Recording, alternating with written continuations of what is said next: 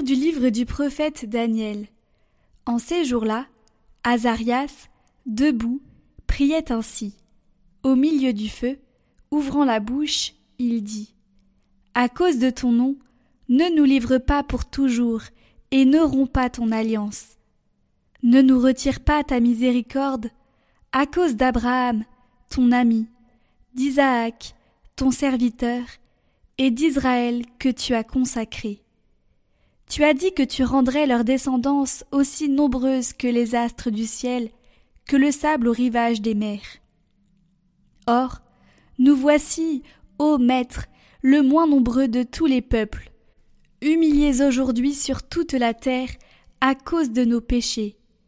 Il n'est plus, en ce temps, ni prince, ni chef, ni prophète, plus d'holocauste, ni de sacrifice, plus d'oblation, ni d'offrande d'encens, plus de lieu où t'offrir nos prémices pour obtenir ta miséricorde. Mais, avec nos cœurs brisés, nos esprits humiliés, reçois-nous, comme des holocaustes de béliers, de taureaux, d'agneaux gras par milliers. Que notre sacrifice, en ce jour, trouve grâce devant toi, car il n'est pas de honte pour qui espère en toi. Et maintenant, de tout cœur, nous te suivons, nous te craignons et nous cherchons ta face. Ne nous laisse pas dans la honte, agis envers nous selon ton indulgence et l'abondance de ta miséricorde. Délivre-nous en renouvelant tes merveilles, glorifie ton nom, Seigneur.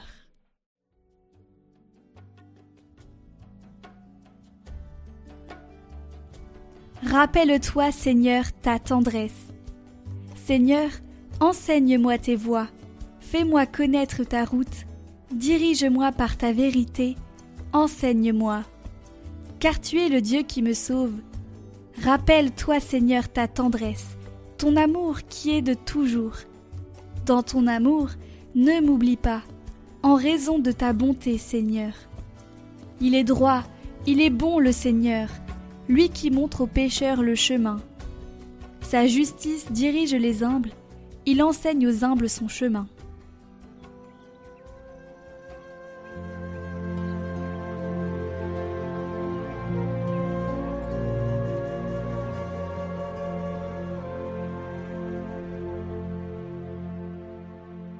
Évangile de Jésus-Christ selon Saint Matthieu.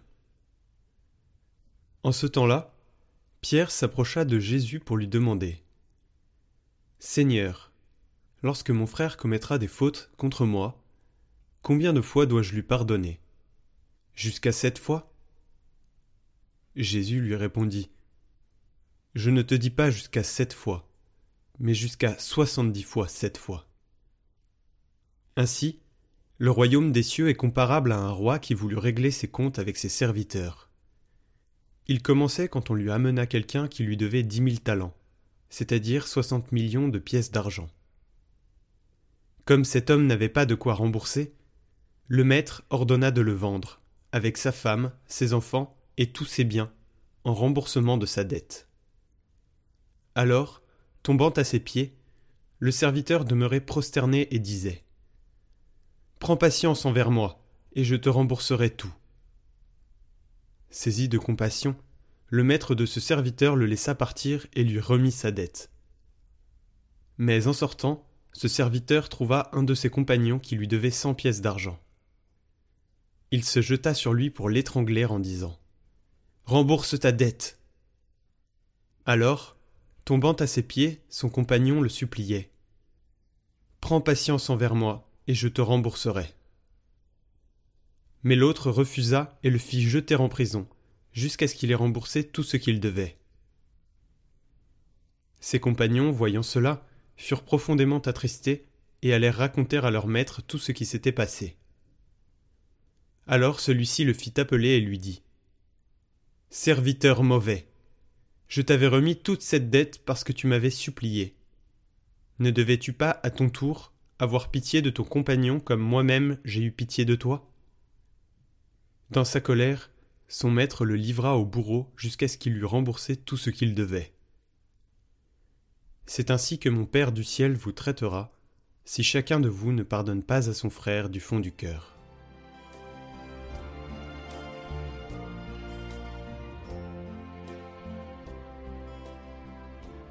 La parabole d'aujourd'hui nous aide à saisir pleinement le sens de cette phrase que nous récitons dans la prière du Notre Père. Remets-nous nos dettes comme nous remettons à nos débiteurs. Ces mots contiennent une vérité décisive. Nous ne pouvons pas prétendre au pardon de Dieu pour nous si à notre tour nous n'accordons pas le pardon à notre prochain. C'est une condition. Pense à la fin, au pardon de Dieu et cesse de haïr. Chasse la rancœur, cette mouche agaçante qui va et vient. Si nous ne nous efforçons pas de pardonner et d'aimer, nous ne serons pas non plus pardonnés et aimés.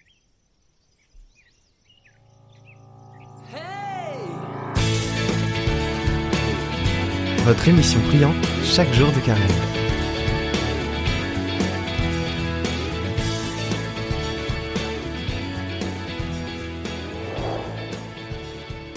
Chers amis, bonjour. Nous nous retrouvons aujourd'hui en ce deuxième jour pour euh, aborder une question que Jésus nous pose personnellement à chacun de nous. Voici cette question. Que veux-tu que je fasse pour toi?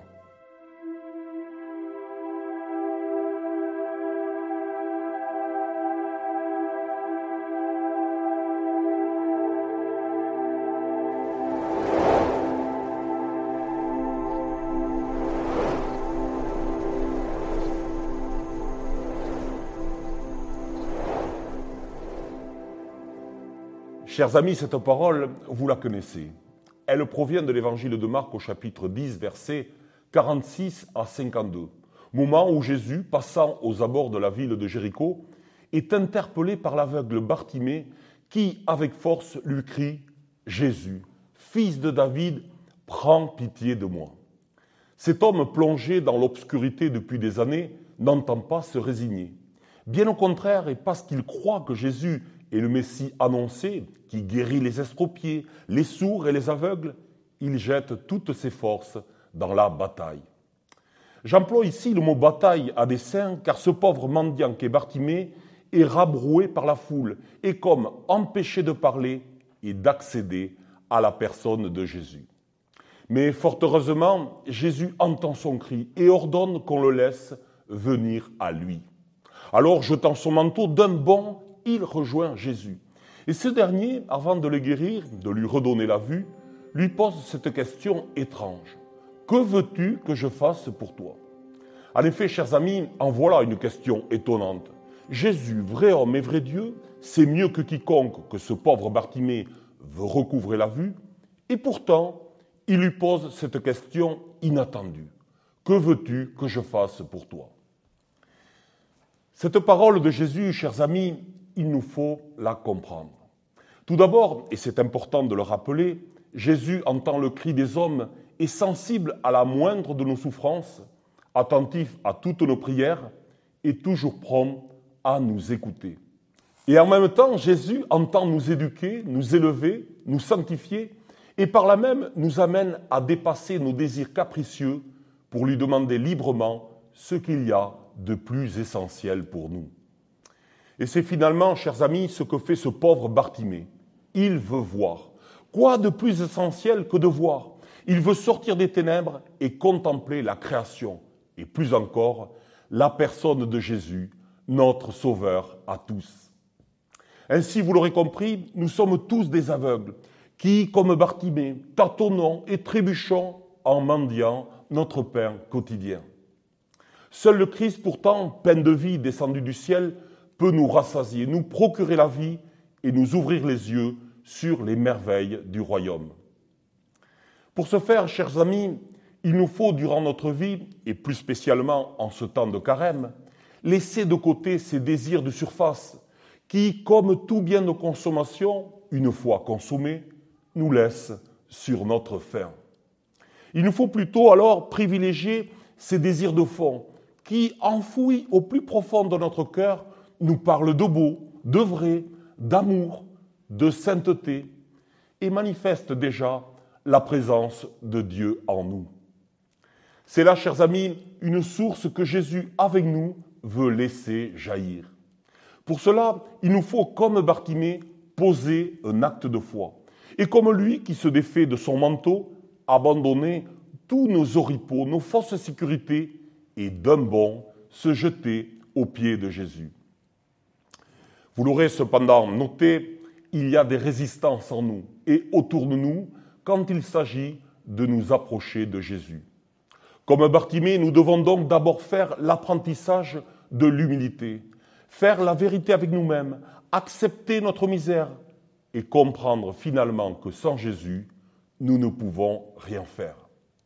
Ensuite, et c'est souvent pour nous un obstacle majeur à notre retour vers Dieu, il faut nous défaire de la peur du candidaton, de ce satané respect humain qui, comme une gangue poisseuse, nous colle à la peau, nous étouffe, nous paralyse et nous empêche d'être libres devant les hommes, libres devant Dieu et disponibles à son appel. En effet, chers amis, c'est bien d'un appel qu'il s'agit, d'un appel à la liberté, d'un appel à la sainteté. Quand Jésus demande à Bartimée, et à nous tous aujourd'hui, que veux-tu que je fasse pour toi? En nous posant personnellement cette question, Jésus nous invite à voir dans nos vies ce qui est premier et ce qui est second. Ce qui, au regard de la vie éternelle, est essentiel et ce qui, au contraire, ici-bas, est accessoire. Alors d'un coup, nous voyons plus clair et librement, nous pouvons aimer Dieu et choisir le bien auquel il nous appelle. En un instant, comme Bartimée, nous sommes guéris de notre cécité, de nos aveuglements, de nos petits esclavages. Et louant Dieu, nous marchons à sa suite en cherchant à faire sa sainte volonté. Chers amis, Jésus ne veut rien nous imposer, mais nous invite à comprendre qu'il est notre seul et unique trésor, notre seule fin. Aussi, à la question de Jésus, Que veux-tu que je fasse pour toi? Répondons-lui par cette prière. Seigneur, fais de moi un saint. Seigneur, fais de moi un instrument de ta paix. Là où est la haine, que je mette l'amour. Là où est l'offense, que je mette le pardon. Là où est la miséricorde, que je mette l'union. Là où est l'erreur, que je mette la vérité. Là où est le doute, que je mette la foi. Là où est le désespoir, que je mette l'espérance.